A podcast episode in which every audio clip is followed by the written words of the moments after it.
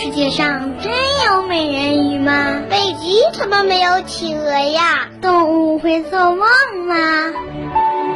不要着急，不要着急，让我一个一个回答你。我是博士爷爷。博士爷爷，台风是怎么形成的？博士爷爷，为什么天会刮台风？台风是怎么形成的？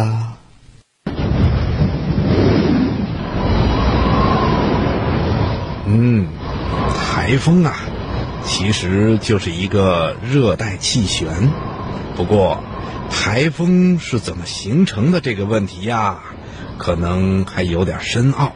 博士爷爷就尽量讲的能让你听明白，好吗？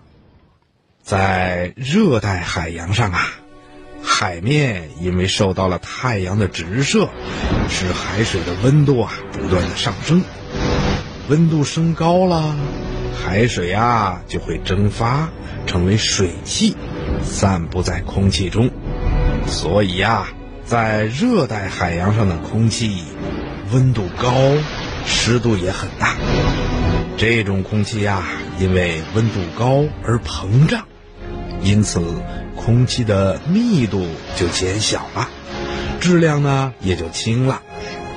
而赤道附近的风力。一般呐都比较微弱，所以热带海洋上的这种温度高、湿度大、质量又轻的空气呀，就很容易上升。一个区域的空气上升啦，周围比较冷的空气啊就会立刻补充过来，然后再上升，就这样不停的上升补充。再上升，再补充，这就形成了对流。最后啊，使整个气柱都变成了温度比较高、重量比较轻、密度比较小的空气，这就形成了所谓的热带低压。但是，空气的流动一般都是从高气压流向低气压。这就好像是水从高处往低处流一样，四周气压比较高的地方的空气就必然向气压比较低的地方流动，这样一流动啊，就形成了风。在夏季的时候，因为太阳直射的区域会从赤道向北移动。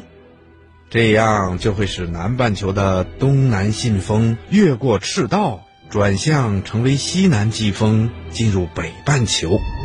当西南季风跟原来北半球的东北信风相遇的时候，就会产生挤压，迫使这个地方的空气上升，增加了对流的作用。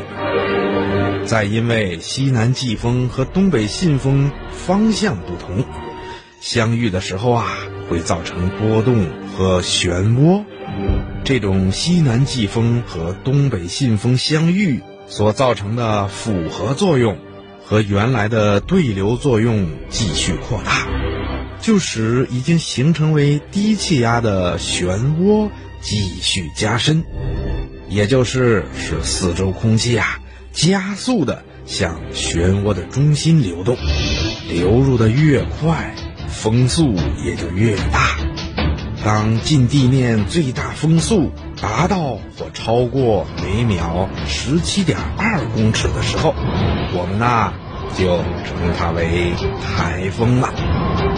小朋友，你能听明白吗？